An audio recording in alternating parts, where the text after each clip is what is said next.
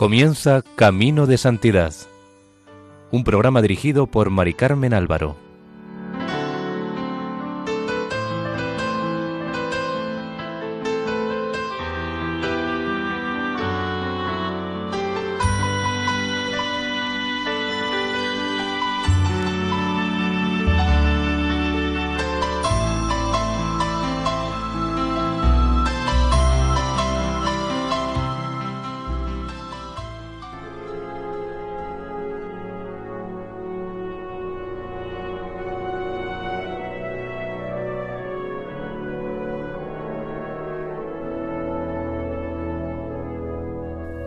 Bienvenidos a Camino de Santidad.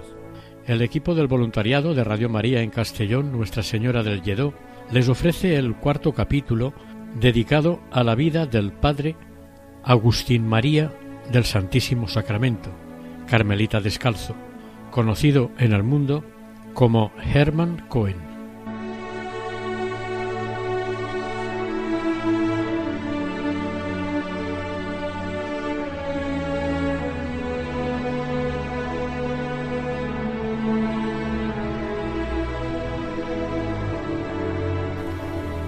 Durante el Adviento de 1857, el padre Germán predicó en Lyon, en una reunión de niños que formaban la Asociación del Santo Niño Jesús.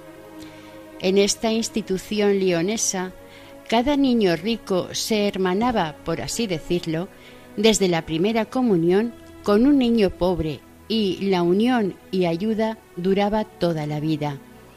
En la reunión de aquel año presidida por el cardenal de Bonald, se pidió al padre Germán que contase la historia de la conversión de un judío.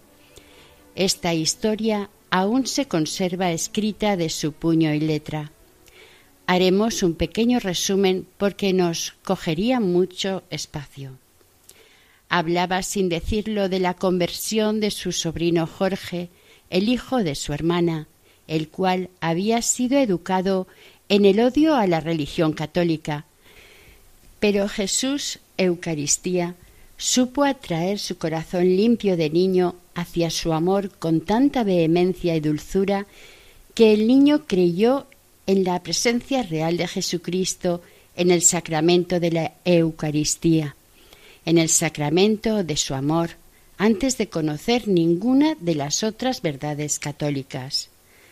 Como vimos en el capítulo anterior, la madre fue bautizada secretamente y el niño, aunque no lo sabía, le hacía un sinfín de preguntas sobre la religión católica y continuamente pedía ser bautizado, sin saber que su madre lo estaba. Pero como vio un gran cambio en sus actitudes y manera de comportarse, un día le hizo jurar que no se había bautizado. Al decirle su madre que sí, el niño le dijo que por qué no lo había esperado para bautizarse juntos.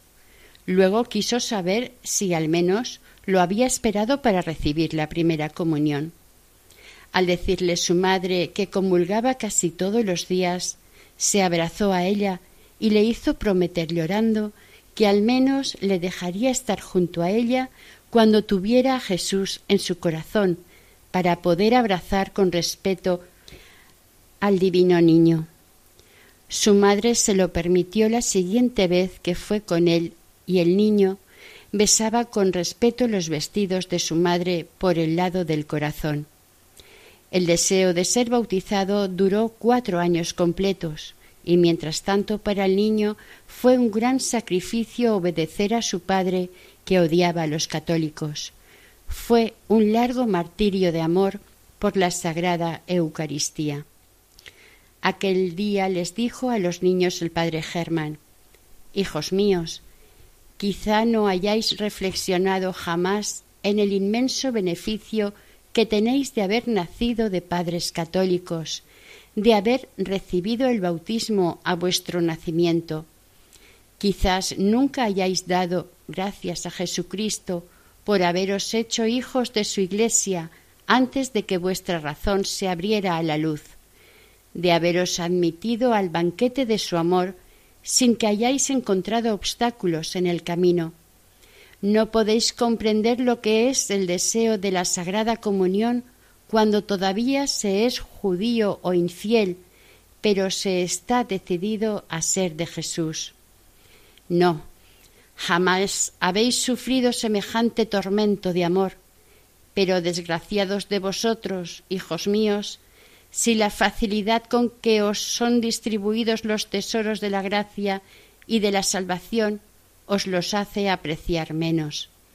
Desgraciados de vosotros, tres veces desgraciados, si fueseis ingratos o sólo indiferentes por este beneficio que sobrepasa a todos los demás beneficios de Dios. Después siguió con el relato sobre su sobrino y contó que el niño seguía llorando y pidiendo el bautismo, amenazando con ir a pedir el bautismo al primer sacerdote que se compadeciera de él. Finalmente pudo ser bautizado a escondidas de su padre por su tío Germán. Este le hizo ver todos los inconvenientes con que se encontraría si su padre se enteraba, pero el niño insistió en ser bautizado. Después oyó misa y recibió en su alma a Jesús sacramentado. Jorge estaba inundado de una felicidad que nada turbó, ni siquiera el temor de ser sorprendido por su padre. Algunas semanas después, al pedirle éste que rezara con él y negarse el niño, descubrió que se había hecho católico. El padre disimuló al principio la irritación que le causó, pero al cabo de unos días, el 3 de diciembre de 1856, se llevó al niño a más de dos mil kilómetros de distancia con nombre ficticio, por lo que todo lo que se hizo para encontrarlo en un principio resultó inútil. Estaba en un internado protestante e intentaron hacerle abjurar. Le prometían que si lo hacía volvería a ver a su madre, pero el niño se mantuvo firme en su fe católica. En un momento dado le escribieron a su madre que el niño había abjurado, pero ella no lo creyó. Al cabo de unos cuantos meses, ésta recibió una carta de Alemania en la que le decían dónde estaba su hijo. El 11 de mayo de 1857 lo pudo ver en presencia del padre en casa del hermano de ella. Después de muchas dificultades y algunos meses más, el niño fue devuelto a su madre. El padre Germán no lo pudo volver a ver hasta tres años después de haberlo bautizado, es decir, en 1859 y sólo por unos instantes, pero mantenían correspondencia y en una de las cartas, el 23 de diciembre de 1865, le dijo Veo ante mí el altar en el que te hice cristiano y te di a Jesús Eucaristía. Estos son lazos indisolubles, emociones profundas que no se borran jamás. Oh no, jamás, jamás olvidaremos lo que Jesús y María han hecho por nosotros. También le sugería que fuera un apóstol y mantuviera muy buenas relaciones afectuosas con sus tíos, por si en un momento dado una palabra suya pudiera hacer bien a sus almas, aunque debería evitar todo lo que sonara a proselitismo. Debería obrar con cautela, pero debía saber que los seglares tienen más influencia en las almas que los mismos eclesiásticos, y las conversiones hechas por seglares son innumerables. Incluso le dijo que tuvo mucha parte en la conversión de su tío Alberto, quien le había comentado al padre Germán, hablando del niño, que una religión que da tanta fuerza de ánimo a un niño debe ser divina, y por esta razón él mismo quería ser católico. El 1 de mayo de 1862, en la capilla provisional de Hamburgo, el padre Germán bautizó a su hermano, este, en agradecimiento por el gran don que había recibido, mandó edificar casi totalmente a sus expensas la única iglesia católica que hubo en Hamburgo durante mucho tiempo.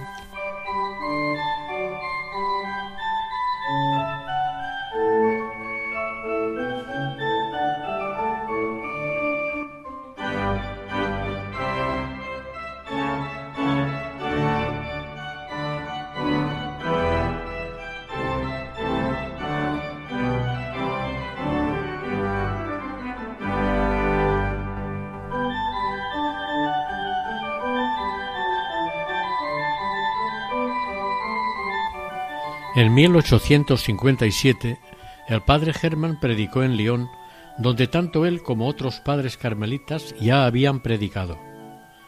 Las gentes les tomaron afecto y les pidieron que fundaran un monasterio, y adelantándose, les ofrecieron dinero e hicieron colectas. Los carmelitas, después de sortear unos cuantos obstáculos por parte de las autoridades civiles y eclesiásticas, en agosto de 1859 pudieron firmar la escritura de compra del antiguo convento carmelitano que había sido fundado en 1619 y después les había sido expropiado y utilizado como cuartel. Las condiciones en las que lo encontraron eran lamentables, pero no se arredraron.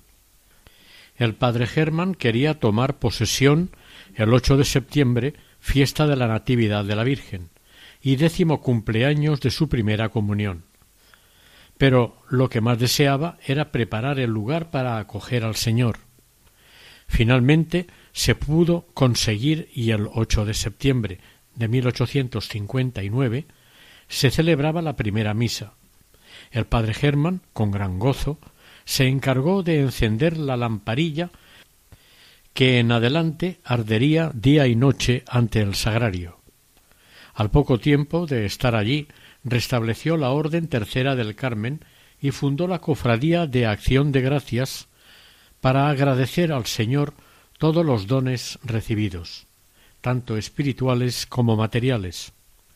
Esta cofradía pronto se extendió por otras ciudades, contando, a los pocos años de su fundación, con unos veinte mil miembros. Estos se inscriben en un registro y se obligan a rezar cada día tres Padre Nuestros, tres Ave Marías y tres Glorias en acción de gracias al Señor. En agosto de 1859 el padre Germán fue llamado al balneario de Bilbao. Desde que se había hecho católico su padre no había querido verlo y lo había maldecido y desheredado. De ello ya hacía doce años, pero viendo el señor Cohen que la muerte se acercaba, recordó que era padre y no quiso abandonar este mundo sin volver a ver a su hijo. Mandó escribirle diciéndole que le perdonaba y que quería verlo, pero le ponía como condición que no se presentara con hábitos religiosos. El padre Germán, sin pensárselo, fue enseguida. La entrevista fue muy cariñosa y pasaron varios días juntos. El señor Cohen murió el 10 de agosto de 1861 sin abjurar del judaísmo, lo cual causó un dolor profundísimo al padre Germán. El 8 de junio de 1862, Pío IX canonizó en el Vaticano a los mártires del Japón y el padre Germán estuvo presente. Allí coincidió con el cardenal Wiseman, arzobispo de Westminster, promotor del resurgimiento de la Iglesia católica en Inglaterra. Cuando el cardenal Wiseman conoció al padre Germán, estimó que era el hombre adecuado para difundir en Inglaterra la devoción a la Eucaristía y a la Virgen así que pidió al general de los carmelitas que le cediera al padre para fundar en Londres un Carmelo. Pero el general no aceptó, ya que pensaba que aún hacía falta en Francia. El cardenal Bisman recurrió al Papa y consiguió que el padre fuera a Londres con la bendición papal. Se trataba de una misión difícil, pero la aceptó con gozo y resolución firme. El 5 de agosto de 1862 salió de París, como los apóstoles, sin ropa de recambio y sin dinero. Fue necesario hacer una colecta entre sus amigos para pagar los gastos del viaje. Con los ciento sesenta francos que recogieron, partió hacia Londres para fundar un convento. Allí fue recibido en el convento de las religiosas de la Asunción, y aunque no le faltó nada, sin embargo, el cambio fue muy doloroso. En Francia era admirado y querido, y por ser sacerdote respetado. En Londres ni siquiera podía salir a la calle con hábito. Le dijo en una carta a la esposa de su hermano Alberto Aquí ni siquiera puedo salir a la calle sin cambiar el hábito religioso por un levitón negro y un rígido cuello blanco con corbata negra. Y este maldito cuello me oprime la garganta, la cabeza, los pensamientos y el corazón. No vivo sino a medias. Pero en fin, puesto que la vida del claustro es vida de sacrificios, ¿por qué no hacer alguno más cuando se trata de ayudar a tantos católicos de todas las naciones que se hallan dispersos por esta inmensa ciudad de Londres y casi por completo abandonados a sí mismos en lo que asistencia religiosa se refiere. Su llegada a Londres no pasó inadvertida y pronto empezó a recibir numerosas visitas. Predicó, la gente fue a oírle y pronto se presentaron bienhechores. Mientras tanto, su hermano Alberto fue a Londres y recibió la confirmación de manos del cardenal Wiseman, al que entregó una importante cantidad de dinero para la fundación del Carmelo. El 15 de octubre, fiesta de Santa Teresa, nacía el Carmelo en Londres, en una casita de las religiosas de la Asunción, con varios religiosos que habían ido a reunirse con el padre Germán. Por la tarde, el cardenal Wiesmann acudió a consagrar la nueva fundación y a expresar su júbilo por la resurrección del Carmelo en Inglaterra, donde había producido antes tantos frutos de gracia y santidad. El convento se puso bajo la protección de San Simón Stock, santo a quien la Virgen del Carmen le había dado, según la tradición, el escapulario el 16 de julio de 1251. El cardenal Wiseman encargó al padre Germán todas las asociaciones eucarísticas de Londres. Pero este nuevo cargo no parecía agobiarlo. Decía Todo lo que me da oportunidad para ocuparme de la Eucaristía me es queridísimo, y el cardenal ha adivinado muy bien lo que me estimula. Se entregó, por tanto, a las primeras comuniones, que venían haciéndose aisladamente y sin solemnidad. Reunió a las niñas en la capilla de las hermanas y a los niños en la del Carmelo.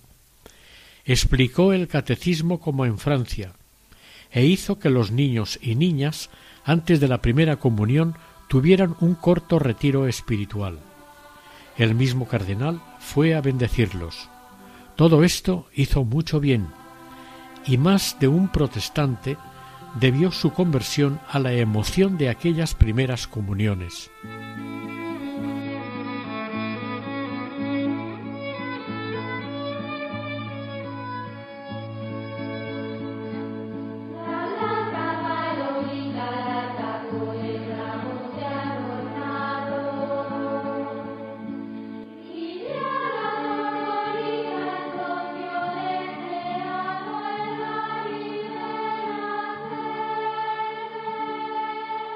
El 6 de agosto de 1863, día que se cumplía un año de su llegada a Londres, la adoración nocturna celebró su primera vigilia en la capilla de Kensington.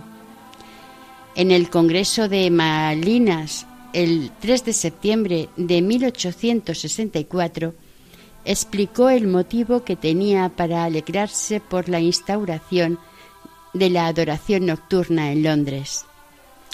Ustedes lo saben, señores, el Dios de la Eucaristía es, desgraciadamente, hasta en los países católicos, con demasiada frecuencia, el Dios desconocido, el Dios abandonado, y sólo una insignificante minoría acude a dar público agradecimiento y pago ante la ingratitud de la inmensa mayoría de católicos. Pero, más aún, en Inglaterra, la presencia real de Jesucristo en la Eucaristía se había convertido desde hace tres siglos en objeto especial de ultrajes y blasfemias. En este país se halla cumplida la profecía, le llenarán de oprobios.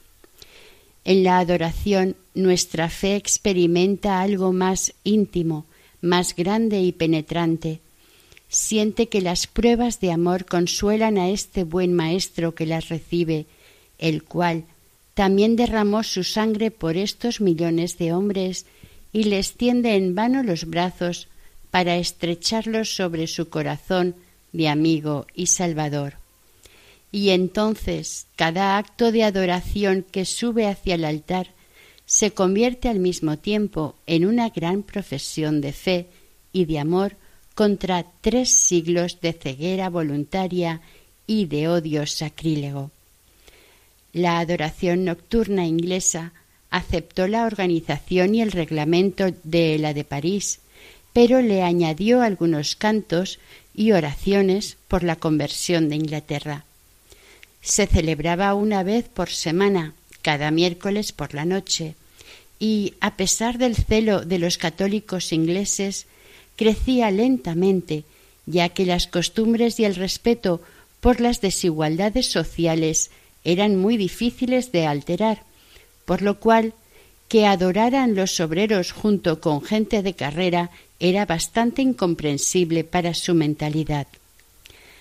El Carmelo de Londres fue creciendo en número de religiosos y en amistades, por lo que la casa pronto resultó pequeña.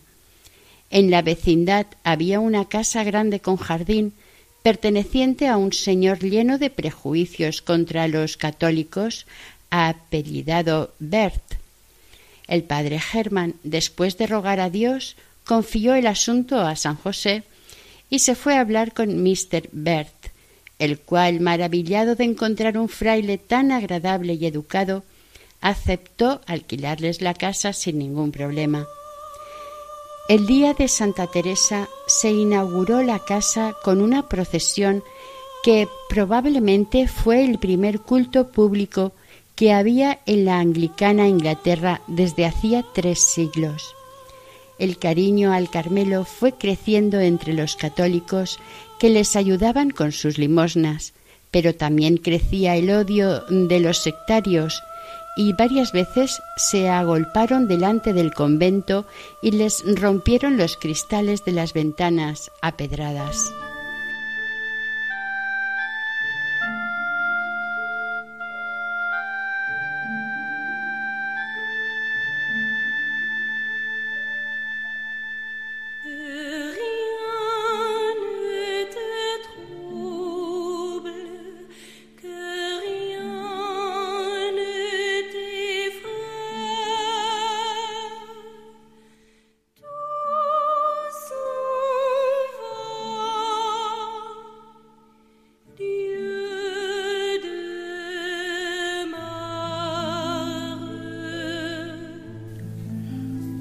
suceso hizo en aquel tiempo sobresalir la abnegación y entrega de los padres, cuyos detalles más importantes contaremos.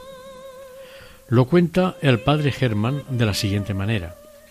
En el mes de febrero fui llamado a la cárcel de Newgate, pues ocho marineros católicos, uno de los cuales era español y los demás filipinos, estaban encarcelados acusados de haber realizado actos de piratería y varios asesinatos. Si pudimos cada día pasar largas horas en compañía de los presos, fue gracias a la extrema cortesía de que hizo gala el gobernador protestante de Newgate, que nos conmovió profundamente. Afortunadamente el maestro de novicios de nuestro Carmelo era español, cuya lengua era la común de los presos.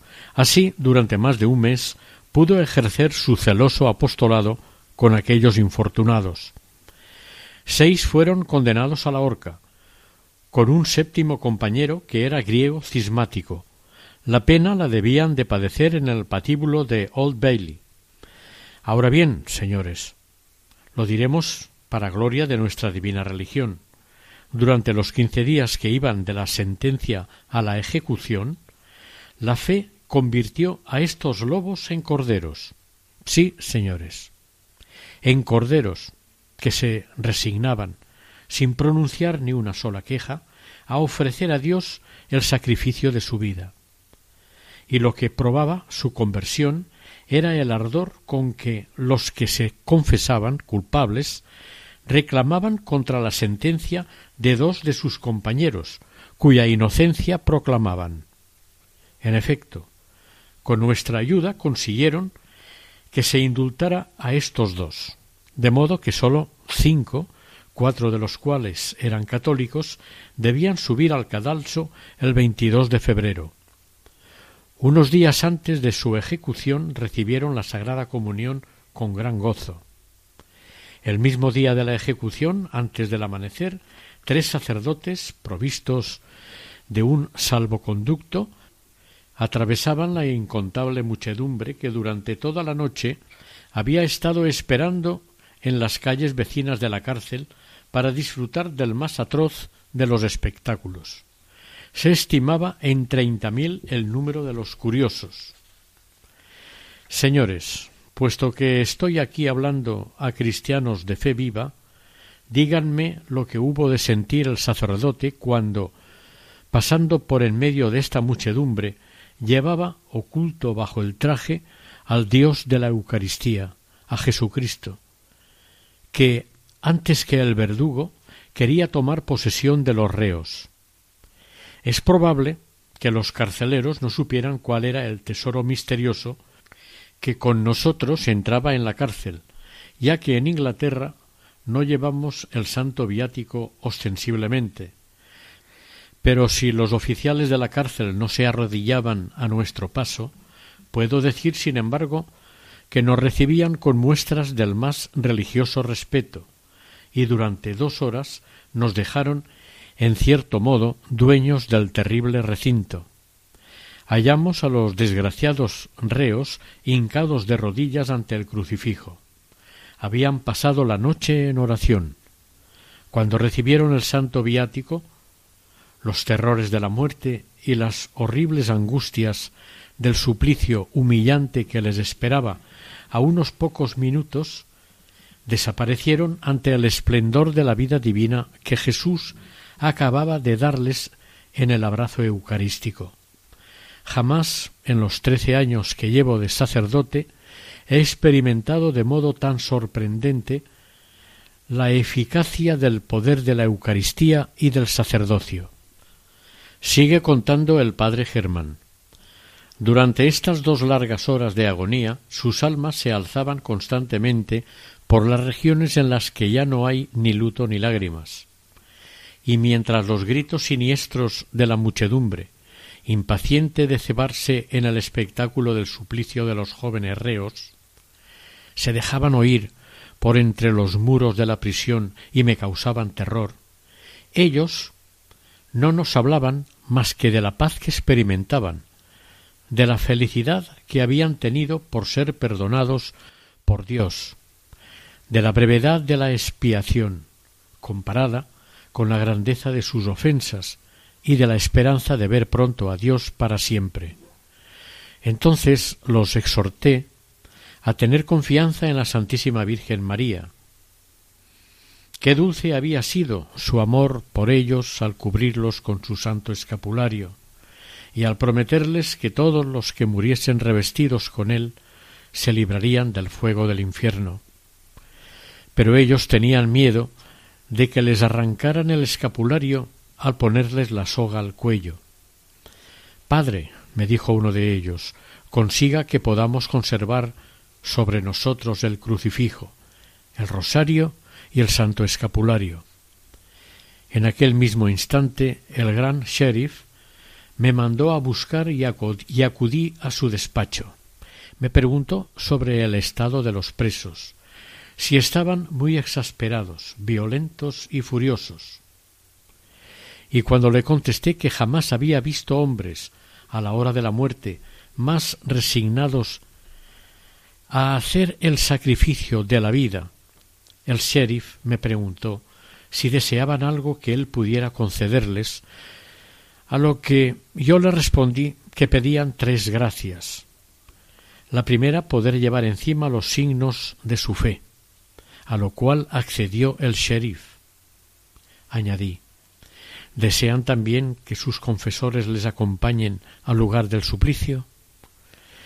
La víspera las autoridades me habían advertido que nuestro ministerio debía terminarse antes de que los reos subieran al cadalso. Por eso fue grande mi satisfacción cuando el sheriff me dijo que les acompañaríamos. Finalmente, piden que se les permita despedirse mutuamente unos de otros, consuelo que les fue concedido también.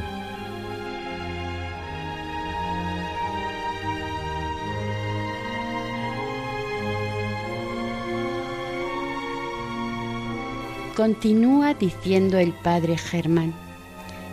Entonces empezó una escena que jamás olvidaré escena que arrancó lágrimas no solamente a aquellos hombres que iban a morir y a nosotros, que nos habíamos convertido en sus padres en Jesucristo, sino también a los carceleros y hasta al gobernador de la cárcel presente en la entrevista.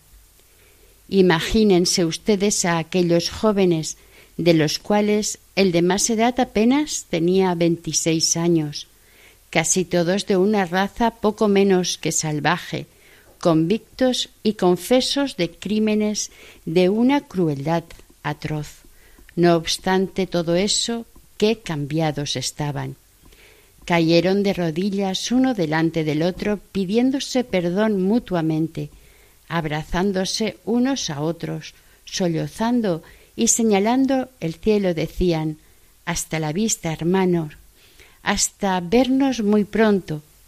El español, que había sido el instigador de la revuelta, exclamó con entusiasmo Soy feliz.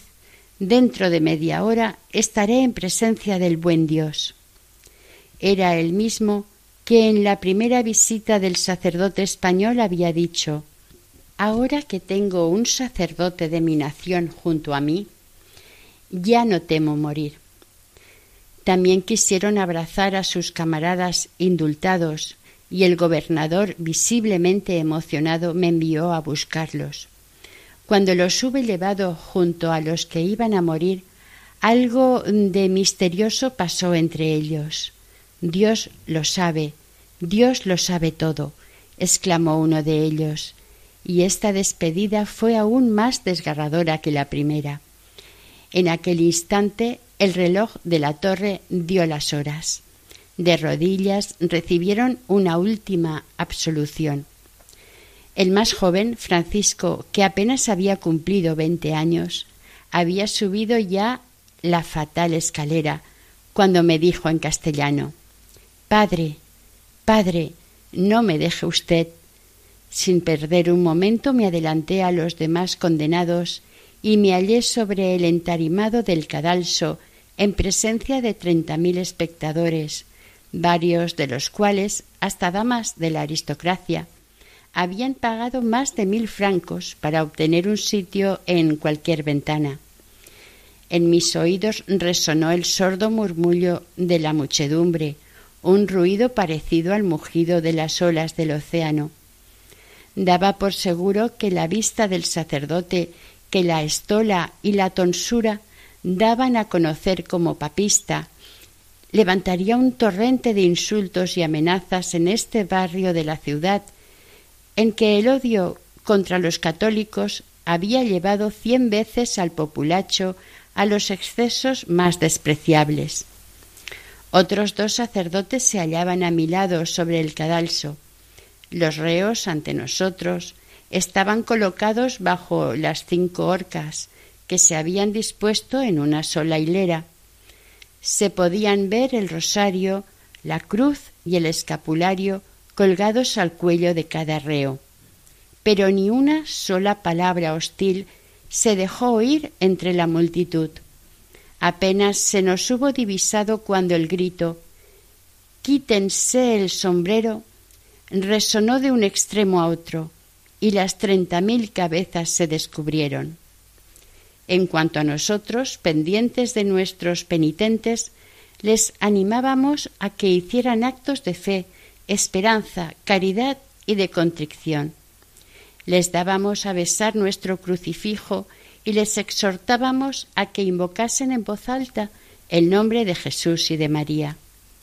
De pronto López, el español, con un esfuerzo sobrehumano, rompió las cuerdas que le ataban los brazos para hacer el signo de la cruz redentora sobre sí mismo. En un abrir y cerrar de ojos levantó con la mano la cogulla con que el verdugo les había tapado la cara y se persignó en la frente, los labios y el corazón. Luego, con un gesto elocuente, golpeándose tres veces el pecho, dijo a la multitud la única palabra inglesa que había aprendido Perdón, perdón, perdón. Entonces un grito unánime de entusiasta aprobación se elevó de la multitud que aplaudía, pero en el mismo instante, a ras de nuestros pies, el escotillón del entarimado se abrió y los cinco ajusticiados quedaron suspendidos de la horca. No tuvieron ni tiempo de padecer. La asfixia les hizo perder inmediatamente el conocimiento. Entonces el gran sheriff, de pie en la escalera, nos tocó con su vara y nos dijo que teníamos que bajar del cadalso. El padre español se vio obligado a arrancar el crucifijo de los labios de su penitente, porque la boca de éste estaba todavía pegada al mismo. Llegado al pie de la escalera, el bueno del padre José se desplomó sobre sí mismo, dejó caer la cabeza entre sus manos, rompió en sollozos y me dijo Me han arrebatado a mis hijos. En efecto, nadie sino Él los había engendrado en Jesucristo. Al salir por todas partes a nuestro paso por entre la multitud, no recogimos más que demostraciones de respeto.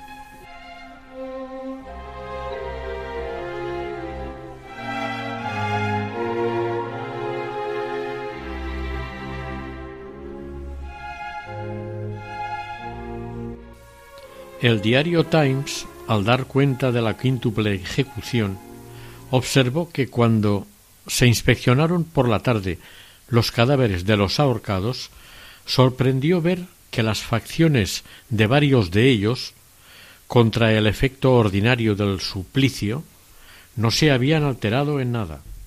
Se encontró a cuatro cuya fisonomía se había conservado tranquila, como si estuvieran dormidos, mientras que el rostro del quinto había quedado desfigurado a consecuencia de las horribles contorsiones del suplicio. El mismo diario dio el nombre de este último. Era el único que no había hecho profesión de fe católica. En cuanto a los demás, la Eucaristía los había como embalsamado. El divino sacramento, al mismo tiempo que les conservaba las almas para la vida eterna, les había preservado la cara, espejo del alma, de la desfiguración. Hasta aquí el discurso algo resumido que pronunció el padre Germán en Malinas durante el Congreso Eucarístico.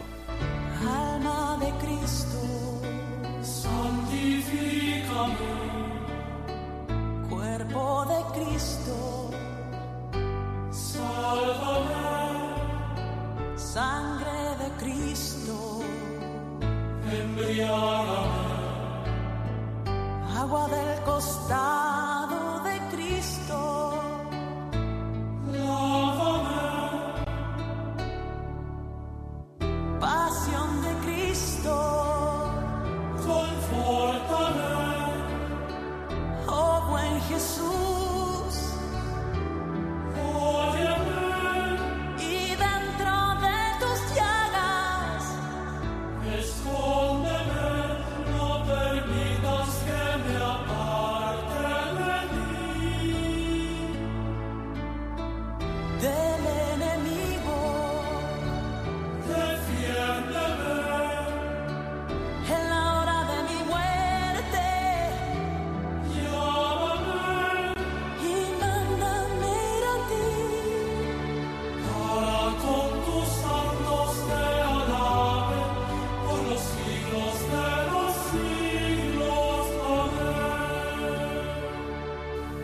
Volviendo a Londres, diremos que los frailes querían comprar la casa donde vivían para poder hacer una iglesia en el jardín, pero el señor Bird tenía cierta prevención a vendérsela, ya que era para fines católicos.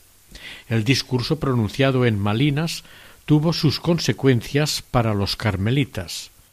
Un periódico ruin, la Independence Bells, publicó un artículo para injuriar al padre Herman, al que llegó a calificar de músico mediocre, y que siempre predicaba el mismo sermón.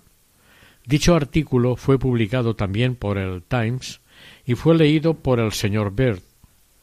Su lectura le hizo pensar que seguramente un hombre a quien se trata de tal manera debe de valer algo, e inmediatamente mandó llamar al padre Herman para decirle que le quería vender la casa urgentemente, por si acaso cambiaba de opinión.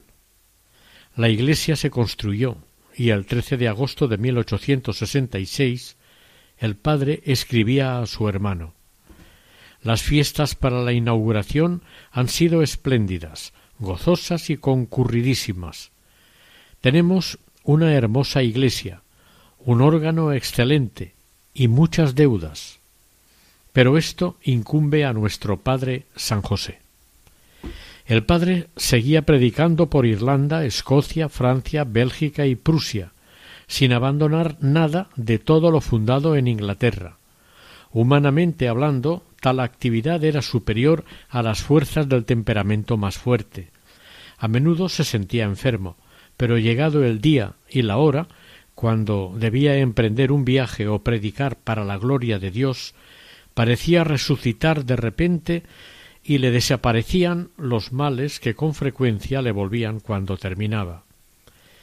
El 27 de mayo de 1865, con inmensa satisfacción, dejó de ser prior del convento de Londres. Entonces se dedicó en pleno a predicar. Dios bendijo su celo y las conversiones eran numerosas, como por ejemplo cuando predicó unos ejercicios espirituales en Berlín, en cuya clausura se distribuyeron más de siete mil comuniones. En una carta dirigida a una condesa en enero de 1866 le dice Le agradezco las oraciones que usted ha mandado hacer en Nuestra Señora de las Victorias, pues han dado sus frutos y la misión de Berlín ha sido favorecida con infinitas mercedes.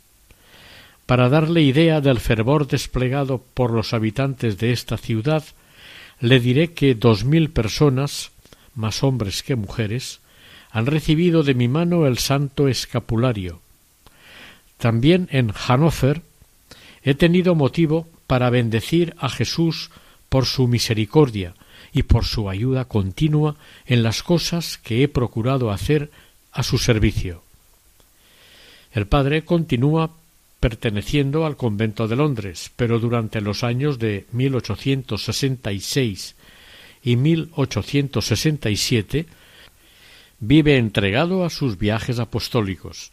En 1868 recibió un telegrama del padre general que lo destinaba a la provincia de Aquitania, es decir, a Francia. Sus anhelos de silencio y vida solitaria, al parecer en principio, se iban a ver satisfechos en el desierto de pero la providencia había dispuesto para él algo muy diferente a sus deseos. El cura de Ars ya le había predicho lo que después le sucedió. Le dijo Hace usted bien en trabajar en la fundación de un desierto, pero en lo que le concierne usted no gozará mucho del mismo. En efecto, se puede decir que desde su profesión religiosa hasta su muerte, se vio casi tanto en los vagones del tren como en el púlpito. Un día le preguntaron en una estación Pero, padre, ¿dónde tiene usted la residencia? En los trenes, respondió con una sonrisa ambigua, como quejándose de llevar una vida tan agitada pero la obediencia y la gloria de Dios lo encontraban siempre dispuesto a sacrificarse.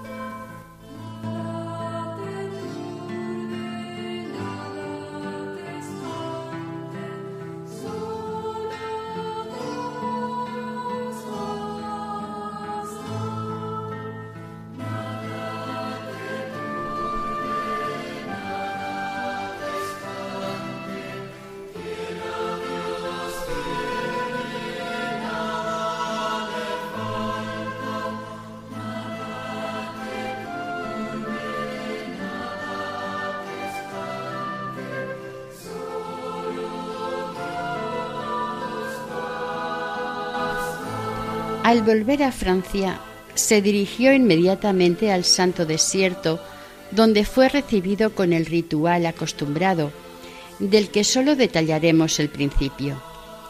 Al acercarse el nuevo ermitaño, la campana dobla para saludarle con sus alegres tañidos. Dos antorchas arden en su honor en el coro de la capilla enfrente del crucifijo. Revestido con la capa, el padre Germán se hinca de rodillas en medio del coro, mientras se salmodia el Beni Creator seguido del versículo y la oración. Después todos oran en silencio para dar la bienvenida al feliz tránsfuga del mundo. Se le pone bajo la protección de Nuestra Señora del Carmen, tomando de la antífona bajo tu amparo, la fórmula de la consagración.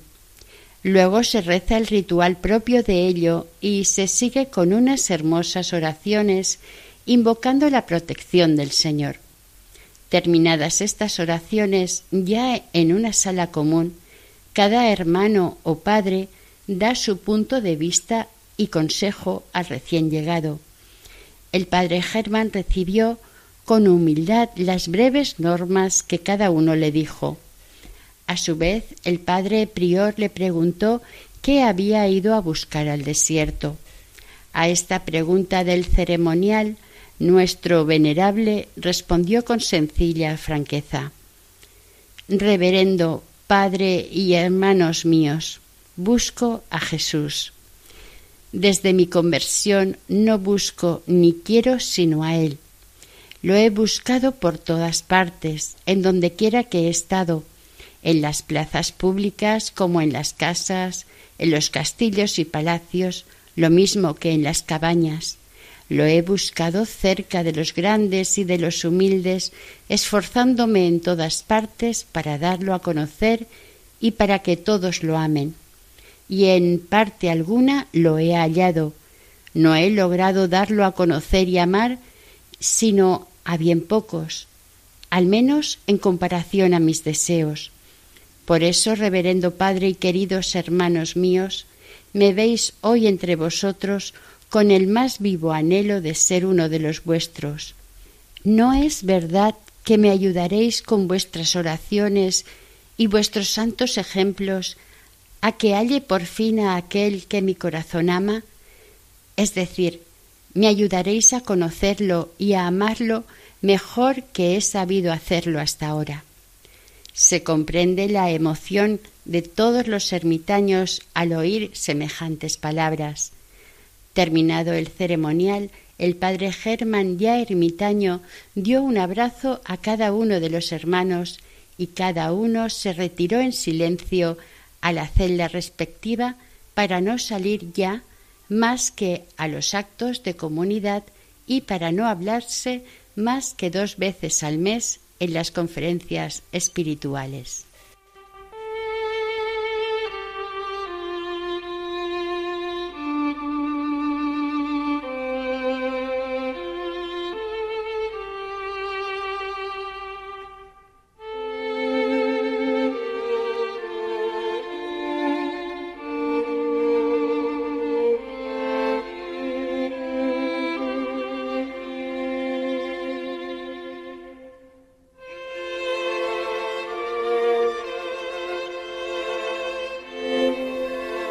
Les ofrecemos seguidamente la oración para obtener la beatificación del Padre Agustín María del Santísimo Sacramento, de la Orden Carmelita Descalzos, conocido como Padre Germán Cohen. Y dice así, María, Virgen Inmaculada, tú que sanaste milagrosamente en la gruta de Lourdes al Padre Agustín María del Santísimo Sacramento, para que te sirviera perfectamente en tu orden del Carmelo, te pedimos que nos obtengas de la Santísima Trinidad la gracia de... Aquí se hace la petición. Por la intercesión y los méritos de tu fiel servidor, que no conoció nada más delicioso que sufrir por Jesús y que vio realizada su petición de no pasar un instante de su vida sin sufrir para complacerlo para su servicio y para su gloria. María, Madre de la Eucaristía, te pedimos que nos obtengas la glorificación de este gran convertido por la Santa Hostia Redentora.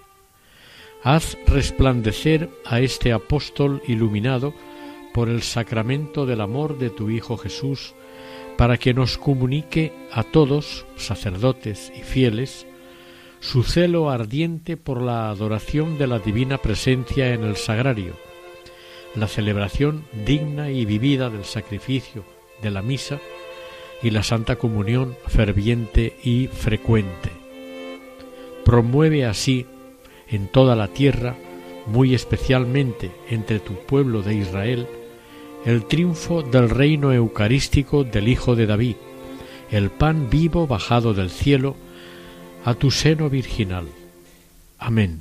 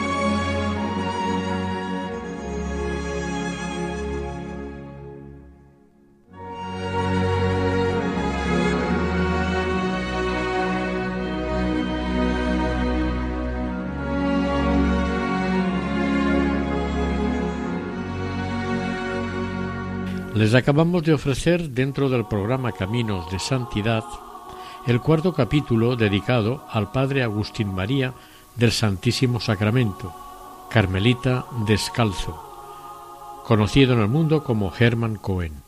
Para contactar con nosotros pueden hacerlo en el siguiente correo electrónico camino de santidad Gracias por su atención y que el Señor y la Virgen les bendigan.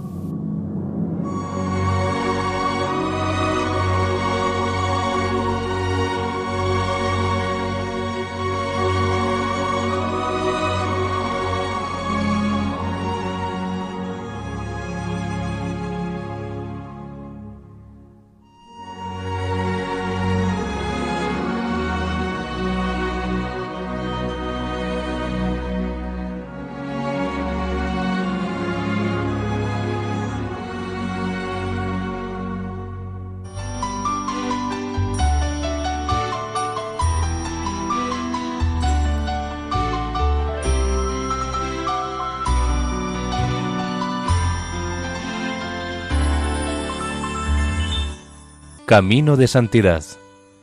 Un programa dirigido por Mari Carmen Álvaro.